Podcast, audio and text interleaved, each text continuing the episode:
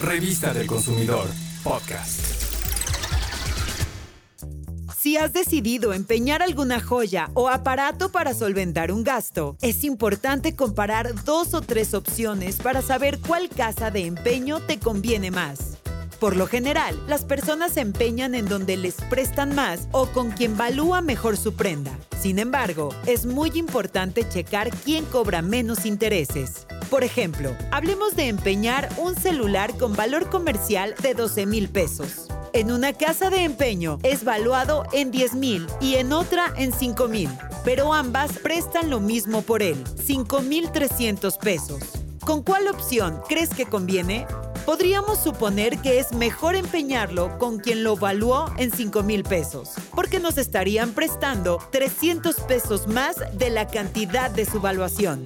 Sin embargo, sería un gran error, porque guiarse solo por esa comparación no basta. Hay que conocer primero el monto de los intereses. Al preguntar por el interés del empeño, la casa que lo valuó en 10 mil cobra 17% de interés y la que lo valuó en 5 mil tiene un interés de 28%. Entonces, definitivamente, conviene más la que te ofrece el menor interés. En el ejemplo, prestar más de la cantidad del avalúo se traduce en mayor cobro de intereses.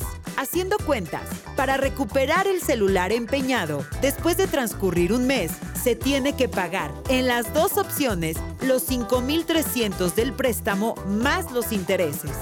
En la primera opción, estos ascienden a 901 pesos. En cambio, con la segunda opción, ese monto es más alto, 1.484 pesos solo de intereses.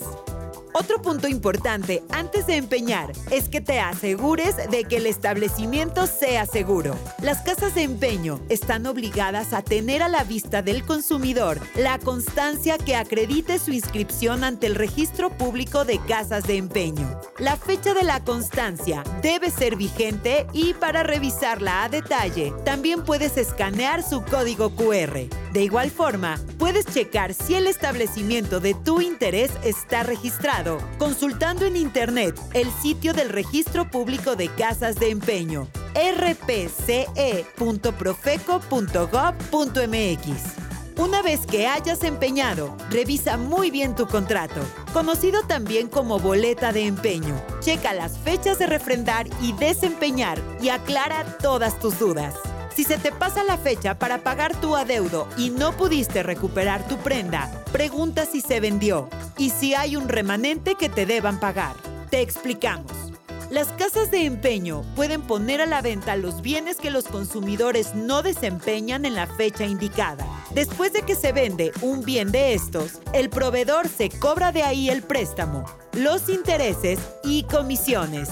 Y si de ese monto queda una cantidad, esta se llama demasía. Es un saldo a favor del consumidor, que el establecimiento le debe pagar en efectivo. Si tienes algún problema con una casa de empeño, puedes recurrir a la Profeco. Y para conocer más detalles y tips que te ayuden a empeñar bien informado, consulta la edición 546 de la Revista del Consumidor.